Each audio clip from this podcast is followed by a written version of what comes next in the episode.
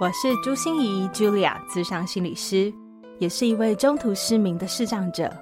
在咨商室里，我听你说；在 Podcast 里，也邀请你来听我说那些肉眼看不见，但是心里却更能看到的心理学小技巧与翻转人生的故事。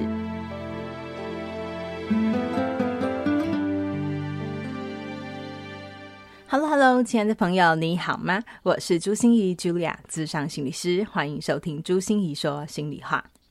这一集我真的是觉得赚到了，而且赚翻了。我们这次邀请到的职人是拥有十二年教学经验的人生调音师小蛙老师邱竹君。嗯、他的人生的声是声音的声哦。好，也许你会觉得啊，说，哎，心怡你的声音很好听啊，很温暖嘛。啊、你的声音应该没有问题吧？但是真的不是我自谦哦，我觉得如果你听起来我的声音是舒服悦耳的，那应该是因为我说话的方式哦，语气或者是语调的关系。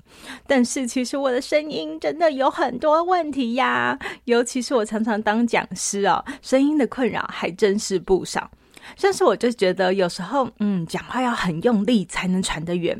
每次上台很嗨哦，下台就觉得身体不累，但是嗓子好累哦。或者是偶然会发现自己怎么一直憋气在讲话，好像都来不及换气的感觉啊。这次我真的一点都没在管哦，别人关心的可能是什么话题，我就诶这个不付咨询费的赖皮下去，给他来请教我们的小蛙老师了。原来声音是跟全身的肌肉都很有关系的呢。小蛙老师带着我们如何把下巴用对力哦，如何让脸颊也动起来，如何让你的发声位置在舌根，我们能更轻松不费力的讲话，用对肌肉，甚至还会有回春冻龄的效果呢。赶快来听这干货满满的一集哦！一定要准备好你的笔记本。掌声欢迎小蛙老师。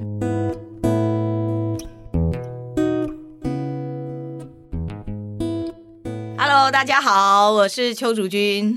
对，你一听这个声音，你就会发现，哇，小花老师讲话好像就跟大家不太一样，因为这个咬字就非常的清楚，然后声音好像就传的很远的感觉，好，不像我要这么用力、用力、用力，然后才会传出去的感觉。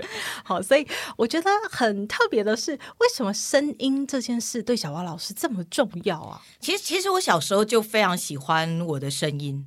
我就觉得我自己声音很好听，这是一个自恋型的性格。是是是是，还有因为我从小其实听力就很好，嗯，我小时候只要是听过的歌，我大概都可以用直笛把它吹出来。哦，嗯，就是我哎有绝对音感，呃，相对音感，相对。对，后来我的音乐设计师跟我说，我有相对音感。对对对，所以我从小就蛮喜欢我自己的声音的，然后我也很喜欢模仿。嗯，比如说电视上的一些艺人啊，或者是快快快，好想听，或者是我到动物园去啊，嗯、啊，还甚至我身边的老师朋友，我有时候在讲述他们讲了什么话的时候，我就会模仿他们的样子说话，嗯、然后大家就会觉得说，哇，哦，好像哦，好像那个人跑过来了，嗯嗯，对，我就很喜欢做这件事情，赶快，赶快。可以吗？今天声音有开吗？有有，只是一时间，因为因为因为我已经很久没看电视了，所以一时间艺人我有点想不起来这样子。啊、那那你最擅长，比如说呃，大象啊、青蛙啊、鸭子啊，哦，这这些像青蛙的话，是我天赋异能了，我小时候就会，但那个比较是靠舌头震动发出来的，它的声音大概是。嗯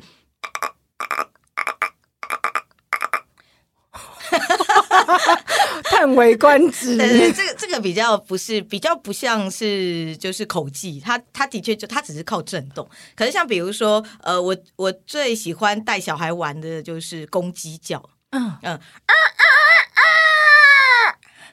啊，真的就是一台公鸡耶！对，我我我蛮擅长模仿动物的，因为我到动物园就会很喜欢听它们的声音，然后试着去模仿每一种动物这样子。哇，嗯，不一定每一种都模仿得出来，可是我就会很喜欢去，有点类似感觉在跟他们聊天。嗯，比如说路上遇到猫，我就会喵喵喵，然后就好像在跟他聊天。对，如果我是猫，我也会想跟你对话，这种感觉。哇，那所以小花老师是因为呃自恋哦，觉得自己的声音不错，然后也觉得哎也喜欢听这些东西，模仿这些东西，然后别人就给你一些正向回馈，说哎呀，小花老师你模仿的真好啊，这样应该说他们就喜欢听我模仿，嗯嗯嗯嗯嗯嗯，因为好玩嘛，嗯嗯。那可是这个离后来变成声音教练这个职业。距离还是有点远嘛，对不对？对，因为后来我其实我工作了三年半以后，我就进了剧场，嗯、我还进儿童剧场啊。呃，那时候就是儿童剧场，就是比较欢乐啊，然后大部分都是比较就是嗨的那种演出嘛，嗯、就很适合我，嗯、因为我个性就是比较比较嗨，像我同学他们，我朋友他们都会把那种。听过的笑话再讲一遍给我听，然后叫我讲他们讲给他们听，因为他们说我讲了以后更好笑。所以我后来做了剧场以后，我出了一场车祸，嗯，那时候就不能工作，医生说我不能再做表演，因为表演是需要搬东西的，哦，呃，我就不能再从事劳动性的工作。嗯，我就想说，那既然这样的话，我就靠脖子以上就去配音啊。因为他也是表演嘛，只要靠嘴巴就好。我那时候真的很天真，我就觉得配音就是只要张口说话，然后能讲话就好。我就进了配音圈以后，才发现说原来身体不好，因为我那时候受伤嘛，整个身体是就是肌肉是没有力量的。嗯，才发现原来身体对于声音是有很大的影响的，尤其要变声什么的。嗯，对对对，那个然后刚好因缘际会，我的老师问我要不要跟他一起做教学，我才进了教学这样子。对，才踏上我们声音教练的这一条不不归路。哎，对，没错。说，我其实一开始是很抗拒的，后来其实就爱上这个工作。为什么抗拒？因为我觉得我不会教人，我觉得我自己的能力不够。我觉得对耶，因为自己会和教别人，这真的是两回事。对对对，我自己很会玩什么的，那可能是我比，因为我自己听力很好嘛，所以我模仿力很好，所以我就会觉得这个 OK。可是要我教别人，我就觉得我不会教。可是那时候，呃，就是我的剧团的团长跟我讲了一句蛮重要的话，他说：“你不教教看，你怎么知道你自己教会不会教？”嗯，然后我就想说，好啊，反正我也缺钱嘛，因为那个时候 真的也是很现实，就是那时候需要一个可以赚钱养自己的一个工作，嗯，所以我就去了。刚开始真的很痛苦，因为就是全部要从头学嘛。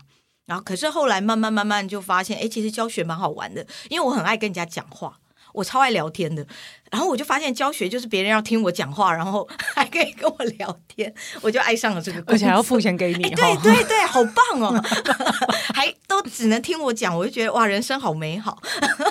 所以很多时候，我觉得我们听众朋友也是啊，就是我们踏上自己的生涯路的时候，都会觉得有一些障碍，自己会拿来吓自己，嗯，就觉得自己好像不会，没错，对，可是根本还没有尝试就被自己吓倒了。对对，所以我其实蛮重视的，就是先做，如果真的不喜欢或真的觉得自己不行再说。嗯嗯，可是很多时候，其实所谓的不行，只是你有没有愿意下功夫而已。我觉得。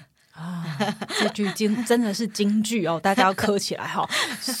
有时候的不行，只是自己不愿意下功夫而已。是 是，对。那后来成为了声音教练以后，呃，小花老师现在是致力推广这个声音健康嘛？哦，对，嗯，就是声音怎么会跟健康？因为你刚才也有说，当你在生病的时候，你发现身体不好。好像真的很影响声音，嗯，对，就是因为尤其我做配音嘛，嗯，那个时候是需要变声，尤其要变小男生或小女生的声音，那个声音很高。那在高音的状态，或是我要做非常低音的这种声音的话，那他就会需要身体的力量去支持。我就发现说，哎，嗯，原来其实所谓的丹田发声啊，什么腹式发声，真的不是骗人的，好，就是你真的必须要靠身体去帮助你支撑你的声音。我就开始研究这件事，我那时候就去找唱歌老师学发声，呃，因为我发现我学了很多表演技巧，可是好像少了一点什么，所以我就去学了发声，之后才发现原来就是我就是找到了声音的源头吧，我觉得可以这样说，嗯、呃，才才开始觉得原来健康，包括我后来跟齿颚矫正医师的讨论，才知道原来口型啊，包括你的齿列不正啊，你的口型的变化都会影响你的声音。嗯嗯，都是声音真的是全身的运动。对，所以我后来都会跟学生说，说话其实是一种全身性的运动。嗯嗯，所以多说话有益身体健康。哎，是是，的确是，它也可以帮助吞咽，然后还可以帮助你，就是真的就是有点类似运动的效果。当然是要正确说话。对，那呃，所以小花老师想要推动的声音健康是什么呢？呃，就是正确的说话，就就是比如说你刚刚说你说话都会觉得自己比较用力，嗯，呃，那我们怎么样可以不要消耗这么多的力量在说话上？嗯嗯，像我都会帮学生去调整说，哎，比如说好，我们如果以量化来说明这件事的话，假设你原本的声音是。力量是五，好了，嗯、好，那我们就是把你减低到只要用一的方式，像我现在大概就是用一的力量在说话。嗯、如果我用五的力量的话，大概会是类似这个样子。是我们的麦克风要爆掉，对，你就会觉得 很不舒服，因为我的音量是大的嘛，而且声音是重的。对，嗯，所以重点是那个那个那个贝斯的感觉。对，然后最重要是我自己也会很不舒服。嗯因为我就必须要更用力讲话。好，假设我们如果是一跟五的差别的话，我原本用一的力量可以讲五十分钟，这样这样比喻好了。可是我用五的力量，可能讲十分钟就累了。嗯，所以你就会更用力，或者是你就会把声音开始这样子拔高，因为你发现你声音就会力量不够嘛，嗯、就开始呃高音的人就会开始拔高，然后低音的人可能就会没力，然后就会越来越低，对越压，然后声音就会变很含糊。大概就是就会造成说，哎，越讲话越久，就会声音越不舒服，或者是声音怎么越来越尖，越来越燥，就是越来越吵。了解，所以我可以这么说吗？就是说，声音健康，感觉好像就是把全身的肌肉用对力气，哎，对，用对姿势。是，如果我们以一个最更简单的方式来比喻的话，就是比如说跳舞，我们一开始学跳舞，学老师在跳的时候，一定都笨手笨脚嘛。对，然后或者是我们在拉一个乐器的时候，一开始一定是就是杀鸡叫嘛，因为那个力量全部不对。对。可是当你知道了以后，你知道怎么用力，或者是你的姿势知道怎么摆动比较轻松的时候，哎，你就会发现你的姿势好像变得比较优雅，或你的那个乐音就是拉出来的声音比较比较好听了。没错，嗯、我也跟。朋友分享后，我我也觉得我自己在做身体上面的运动也有这种感觉，就是当你知道那个肌肉要怎么用力的时候，我有一天我的教练就突然突飞猛进，他说：“朱芯，你不是一下仰卧起坐是起不来吗？为什么突然十五下了？” 对对对，因为用对力了，你就会发现，哎，怎么变轻松了？嗯嗯、然后本来本来是完全做不到，可是其实你就会发现，你的身体其实它本来就可以做到很多事。对，可是就重点就是正确的肌肉、嗯、正确的姿势、正确的发声方法，没错，对不对？因为我发现这一块真的在台湾比较少人在在聊。嗯嗯嗯，所以我就要私心时间了。这次是小王老师真的没有付那个半点的声音教练咨询费啊。可是我就是跟小王老师讲说，我一定要来问你很多有关于我的声音的问题啊。像是刚才小王老师说的那个用力哈，因为我就发现我常常讲完一场演讲以后，我声音就会哑。是因为我就觉得那个是个大场合嘛，嗯、我好怕后面的人听不到我的声音啊。是，是然后或者说我听不到人家的声音，嗯嗯，因为他们有时候拍手回应我啊，或者有时候会说话，然后我就觉得啊、我需要更用力才能传达 出去更远的地方，然后下台就啊、哦、很累 很累，有种想要躺躺平的感觉。对，是的，是的，是的。所以那个时候身体不累耶，可是是。你知道自己声音很累，嗯、不想讲话了。是是是，对，所以小蛙老师这个要怎么办？好，我先讲一下我的名言好了，我都跟学生说：身体不累，声带就累。身体不累，声带就累。对，是是。好，为什么会这样呢？其实，因为因为心怡之前有提到说，就是你有那个颜面失调的问题嘛，所以你的脸颊肌肉在用力上是比较辛苦的。是，好，这个其实跟这两三年的疫情时代有一点点的契合。嗯，就是我们戴了口罩以后，因为脸颊一直动的话，口罩会一直移动嘛。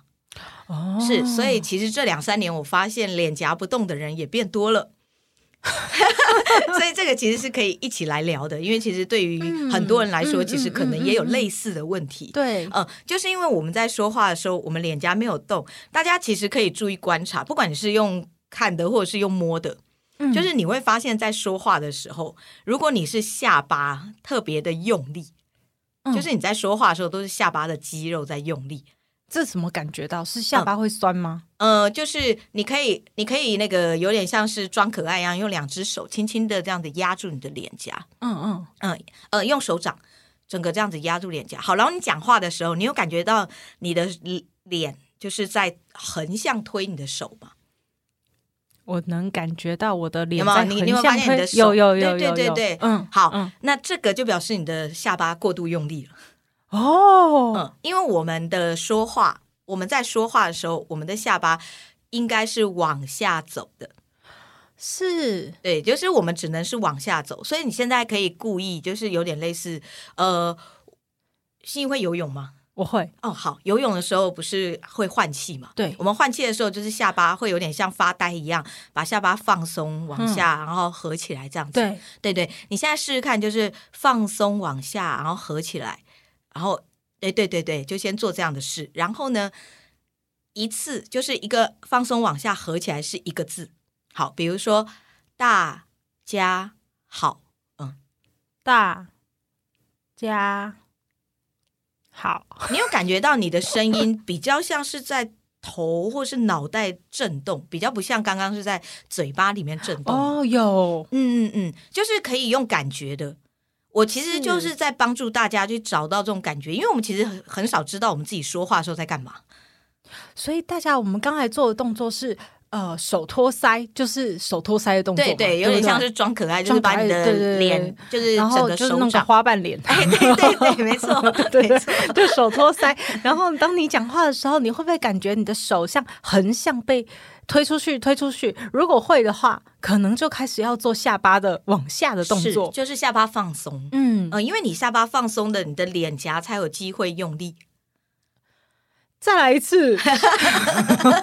如果如果你的下巴就是，你可以先照你平常的方式讲。我们先夸张一点好了，我们夸张的把你的下巴很夸张的横向用力。对，好，然后现在你讲大家，大家好，好。虽然这声音不好听，没关系。但是你有没有发现，当你这样讲的时候，你的声音很像压在下巴，然后很像压在喉头的那个感觉？有。对，所以为什么我们讲话讲久了会觉得累？声带会累，嗯、就是因为我们不停的去压迫它。哦，就是你的下巴紧绷，为什么呢？因为下巴连到脖子嘛。嗯，我们的声带是不是在脖子的正中间？对。好，那你的下巴紧绷的时候，你试试看，故意把你的下巴绷起来，你会发现你的脖子整个也是绷住的。哦，有。对，各位听众，其实你也可以试试看。哎，所以我们平常打电脑，肩颈很僵硬，嗯、脖子很僵硬，也会跟我们的下巴声音有关系。是的，是的。所以其实说话的放松运动，哦、我通常第一第一一开始绝对都是先带放松。放松就是放松什么？下巴跟肩颈，嗯，这个就是现代人的文明病啊。对，几乎百分之九十九，不要说别人了，我自己都有。嗯、我每天，我大概也可能也要两三天，或者甚至每天都要伸展一次。如果我那几天的，就是工行政工作比较多的话，因为电脑用的多嘛，嗯、我就一定要伸展。嗯，嗯，为什么？因为它就是影响声带啊。你这一带就是从你的肩膀一路到下巴，这一带全部就是跟你的声带的。紧绷度有关的，我们我们做一个简单的实验就好。你现在把你的双手啊，就是放松，然后就是让你的食指互相的这样轻轻的敲击，有点像是在，对对对对，还蛮舒服的嘛，对不对？对，两个食指轻轻的互相的，呃，对，好，然后现在手指整手指整个绷紧。手指整个变硬，对，然后再、嗯、再敲击，很痛啊！啊，对，是你的声带平常就是这样，会戳到我。是，如果你是用那个就是整只食指这样子横的、横向的反个方向，这样吗？横的？呃，不是，就是变直的，变直。哎，对，然后这样子敲，哎，对对对，这样就不会被指甲敲到。哦哦哦，对，好。然后如果你绷紧的话，是不是它也是，即使它没有指甲，可是也是会痛？是的，嗯嗯。为什么？因为我们如果把我们的下巴跟我们的脖子肌肉绷紧，你的声带就是类似刚刚这样哦，它就是这么紧绷的在用硬的东西在那边摩擦摩擦摩擦。这个概念有点类似，就是我们在运动前没有暖身，然后我们就去运动，就很容易抽筋或者是嗯嗯呃肌肉酸酸痛，大概是类似这样的状态。了解，嗯嗯嗯，那赶快，我们就是要肌肉放松，欸、对对对对，小王老师救我们。所以你第一个一定要放松你的下巴，然后再来就是肩颈了。肩颈的话，当然最好的方式是伸展。我刚刚有简单的教心仪一个伸展嘛，嗯、你就是把双手就是交叉握了以后，然后直接的伸展。往上举，有点像伸懒腰，往上举之后，然后尽量让你的手肘贴近你的耳朵，嗯、你就会感觉到整个后背跟你的两侧被整个往上延展。对，呃，这是第一个，因为我们打电脑一定会窝着嘛，啊，这个是一个习惯，所以这是一个、嗯、呃，感觉好像是反，因为我们对窝着这那那个力气就是一直往下的，对，然后可是当你伸展的时候，你往上举，嗯嗯，应该是说我们现在人最大的问题在上半身来说，就是背肌没力。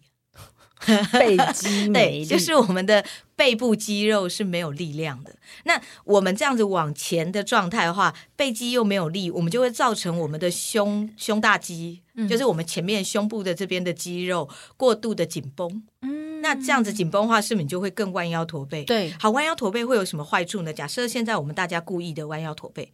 你就会发现，这样声音是不是有点像我现在？是不是声音就有点卡住？对，不好出来。这时候你就会做一件事，你不会，你不会把你的身体打开的，因为你根本没有意识到你弯腰驼背了，你就会直接把头抬起来，就会变成所谓的乌龟颈了。乌龟颈，头抬起来，然后乌龟颈。我只听过富贵富贵包，我没有听过乌龟颈。富贵包就是乌龟颈造成的。哦，我以为富贵包是因为我们低头划手机。哦，对，那你低头划手机，是不是你也是属于驼背跟？对对对。你低头划手机，你一定也会头往前倾啊。对，哦、那它其实就是一个连锁的反应，它全部都是息息相关的。嗯，身体只要一个部位跑掉了，就会全部一起跑。好的，所以你看哦，你看你下巴没有放松这件事，它影响的地方有多少？第一，你的脸颊就不会用力；是。第二，你就会开始变得弯腰驼背，然后甚至因为你的姿势弯腰驼背，它就会变成一个更恶性的双重叠加的循环。嗯。然后你的脖子就会开始弯，你就会出现那个富贵包，你就会开始觉得肩颈不舒服。对。然后肩颈不舒服以后，你就你的脸颊就更没办法用力，你的下巴就得更用力，它就会进入一个非常可怕的恶性循环了。所以根源会在哪里？根源，如果我们想要放松，嗯，这一个一整个上半身的肌肉，嗯、根源是在肩颈吗？呃，如果以下巴，如果以说话来说，就是下巴，嗯、就是下巴。呃，如果你是常常说话的人，就是下巴。可是如果你是坐办公室，或者是就是讲话比较没那么多的，嗯，就会比较是在肩颈的放松。哦、但一般来讲，我就会两个都叫学生练了，嗯、因为原则上这两个是一起的。嗯、对，那下巴放松，我们就是刚才这样子往下移动。对对，就是有点像平常看电视或者是做事情发呆的时候，我们小孩子不是这样子打开就会流口水嘛？对。那我们这样打开的时候，我们现在。大人是不会流口水了，嗯，可是我们可以感觉到，就是好像舌尖会有口水想要流出来的感觉，那就表示你有放松了。哦，那你看像这个声音，我有，哎，是不是感觉比较厚一点？嗯，然后震动也比较在后脑勺那个地方，嗯，嗯，大概这样子就是正确率就很高了。好各位，所以我想我又。是爱说话，我又是爱爱打电脑，的人？所以我应该是下巴和肩颈都要学会放松。对，而且这样子其实脸颊肌肉就开始进来的比刚刚多很多了。嗯，呃，即使我们都还没开始练脸颊，可你的脸脸颊肌肉已经开始运作的，都比刚刚还要好了。太棒了！嗯、你看，我们赶快笔记抄起来。对对，然后再来就是练把脸颊练回来了。是，脸颊练回来就是一个很丑的动作。没关系，大家看不到我们。是，然后请大家在，我都会说在家里做就好，不要出去吓别人。是，因为他真的很丑，就是他有点像那个傻笑的时候，我们不是傻笑的时候，都会把我们的上唇提起来，然后就是脸颊会有点这样，苹果肌会有点往上提的感觉嘛。嗯、对，好，然后这个时候就用你的大拇指，从你的脸颊最下缘，整个把它把你的脸颊提起来，就很像花栗鼠，就会把整个脸这样子抬起来。嗯，嗯对，好，从那个你现在是心怡现在是抬比较边边，就是大部分人都是从那个颧骨这个地方抬，哦、对，其实是从靠近鼻子对下方这样抬，然后记得一定要先像傻笑这样吸吸，哎，对，让脸颊起来再抬，有没有发现这个脸颊比较起得来？哦，嗯，对对对，然后你这样子抬着讲话，你最好两边都一起，尤其你右边比较不比较弱，所以我对对对，很不喜欢用它。嗯，对，你可以右边再抬多一点。好，你现在这样讲话试试看。好哦，小高老师，你听起来我的声音如何呢？你不觉得听起来比较轻快一点？是诶，嗯，就是你会讲话比较轻松，是，所以其实你可以多做这个脸颊运动，尤其是右边。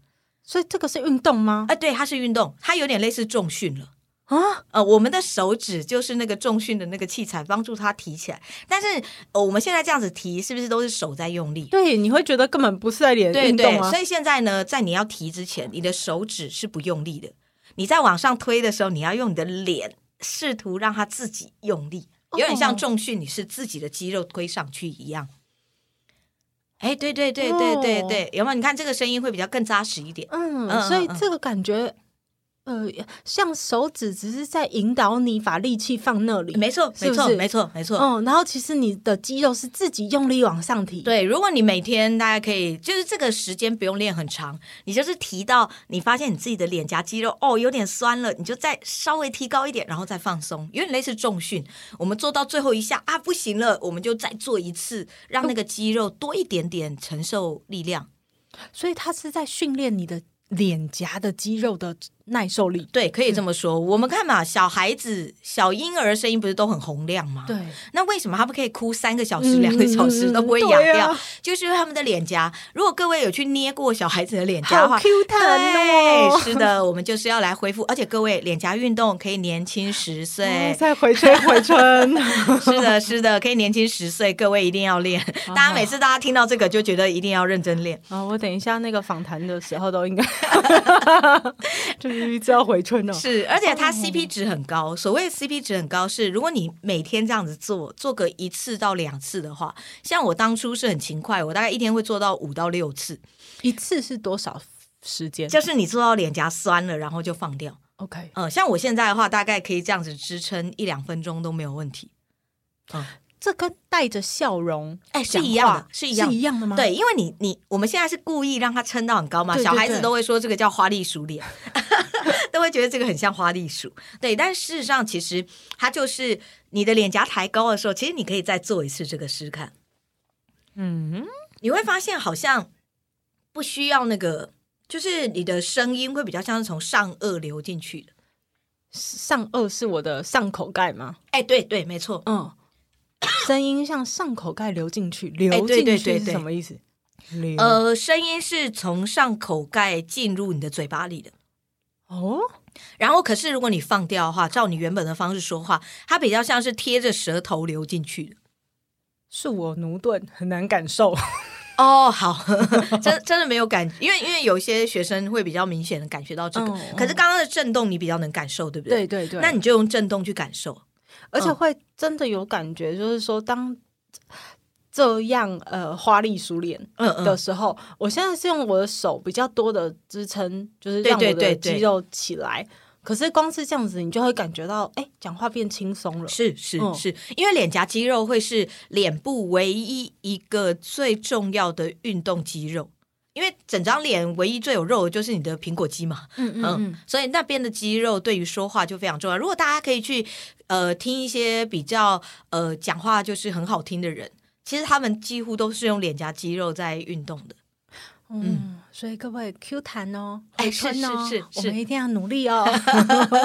而且我其实一用完以后，我的右边的颧骨就会感觉到比左边的颧骨痛。哦，好，那可能就是推太用力了，就是你的手指推太用力了。是、哦，然后再来的话就，就可是因为你现在是右边没有力量嘛，对对对对对，所以变成你一定会用手稍微去帮助它往上推。哦、所以在刚开始这个算是蛮正常的，可是要尽量慢慢慢慢等到右边的力量比较起来以后，要把那个。手指的力量越放越少，嗯，直到可以不需要用手撑，你都可以让你的脸整个起来。像我现在整个脸就是不需要用手撑就可以起来的，起来，对。而且当你能够这样起来的时候，你就会发现你的下巴几乎也不太需要动就可以讲话了。OK，所以意念是放在苹果肌的地方，哎，对对对，没错没错。哦，有有有有有感觉。嗯，然后因为你的左右半边是力量不协调的，对，左边比较有力，右边比较没力，对，那。大部分的人其实也几乎都是，只是落差有没有到那么大而已。好，那大家可以去观察。如果你像我的话，我也是右边比较弱。嗯，呃，我我很多人是左边，那我是我也是右边。好，这个时候呢，你在抬的时候，你就要以右边为主。哦，抬的时候以右边为主，对，就是你抬到那个高度，然后左边也尽量跟它是类似的高度，嗯、然后你就会发现左边好像比较轻松，就不用那么用力。对，左边轻松，对，就可以慢慢慢慢去让两边的肌肉越来越协调，声音就会越来越平衡。嗯、什么叫做平衡呢？我大概示范一下，呃，看大家能不能听得出来。就比如说像我现在这个声音，就是左右平衡的。可是，如果我我故意把我的右半边就是肌肉整个放掉的话，大家会发现我的声音比较好像会从，就是有一边会掉下来，尾音也比较容易会往下掉。嗯，就是因为我有一边的脸是没有力量的，所以我的、嗯、当我没有支撑的时候，我声音就会往下掉。嗯嗯嗯，嗯，大概会是类似这样的状况。哇塞，这个太好的笔记了，我一定要 好好的把它练起来。那我我我还有一个问题哦，嗯嗯，就是有关于呼吸这件事情。是。因为我发现我常常也是不小心就会忘了呼吸，然后每次一警觉的时候就要呼吸一大口。我不知道听我的 podcast 的朋友有没有这样的感觉哈，就是有时候我会深呼吸一下，嗯、然后再开始讲话。呼吸这件事情的话，它其实就是跟脸颊肌肉、肩膀也是有关系的。哦、好，然后还有一个很重要的器官——舌头。我们的舌头啊，它其实关系着我们吞口水跟呼吸。还有，所以为什么我们都会说舌头没力，就是连吞咽都会很难？呃，这个就是很重要的一个原因。好，我们可以做一个很简单的练习，我也是想办法把它简化了。嗯、哈，就是我们可以想象我们的臼齿在咬食物，嗯、所以我们现在就是让我们的臼齿故意这样咬合，嗯，咬食物，咬食物。对对对，好，然后我们先夸张的就是咬下去，打开，咬下去，打开，就让你的嘴巴开的比较大。哎，嗯、对，好，然后我们现在这样说话。大家好，是开的时候说话。哎，对，大呀，哎，对对对，好，好，你们你会发现，虽然这声音很鸭子声，因为我们是故意去咬嘛，嗯嗯，可是你会发现那个声音一样的震动，也是在比较后脑勺。是，好，然后现在不要刻意咬，但是我们让它放在那个位置，你就是想象你是在就齿那个位置，嗯，你再再说一次。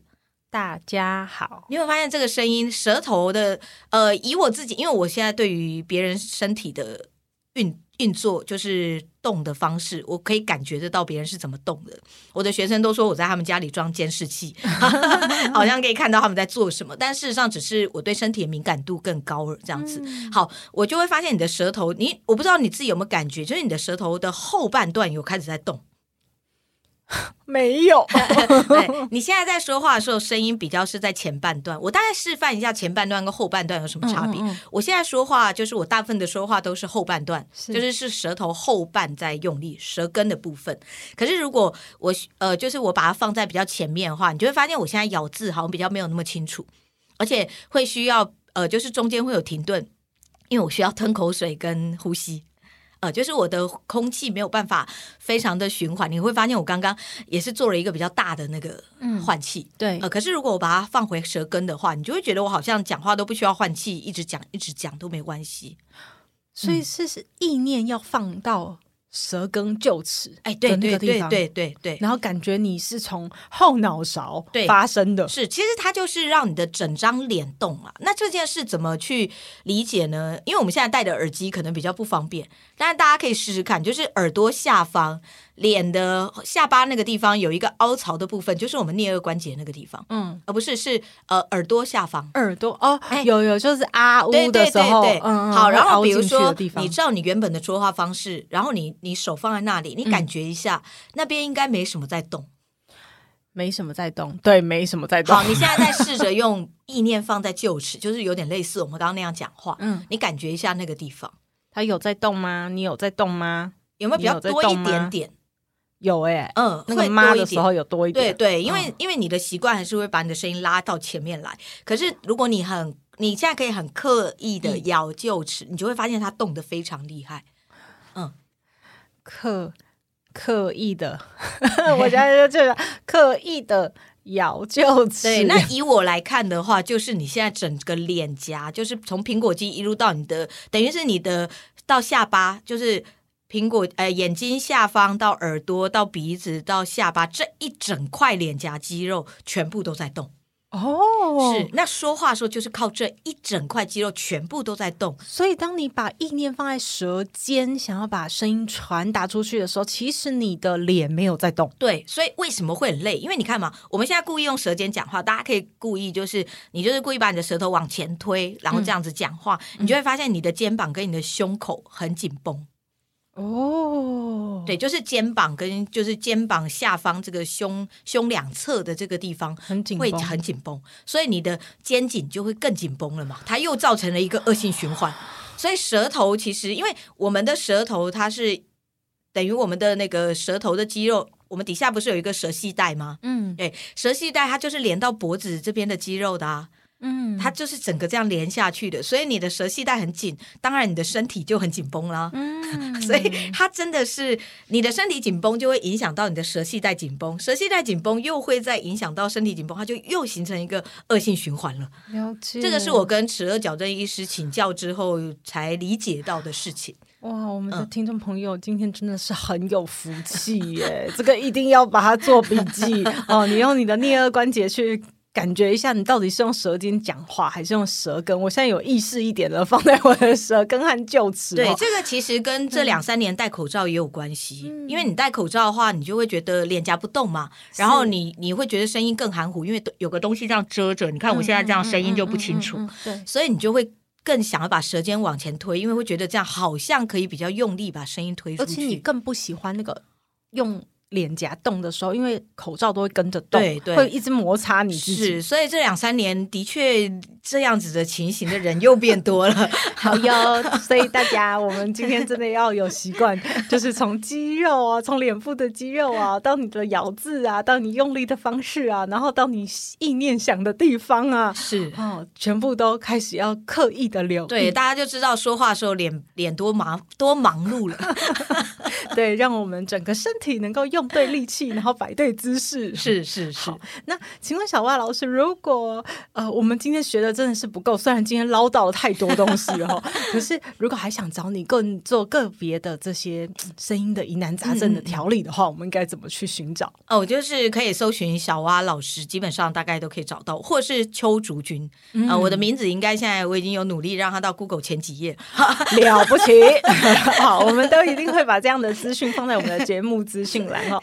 然后小花老师有一个叫声声音便利，哎，声音呃，对对，声音剧场，嗯、我们叫故事俱乐部。故事俱乐部，对对对对，嗯嗯、呃，就是我那个时候，因为我们就是一群喜欢玩配音的人嘛，然后因为我自己又是剧场出身的，所以我就想说，那我就来做一个 live 版的广播剧。哦，我们纯粹就是有点类似现场配音给你看，嗯，呃，那我们真的就是拿着稿子坐在那边表演，讲一个五十分钟左右的故事，嗯，呃，可是就是我们运用声音表情，然后让观众觉得听到想要看到的东西。嗯嗯呃，我们我我就是想要去让大家感受到听觉的。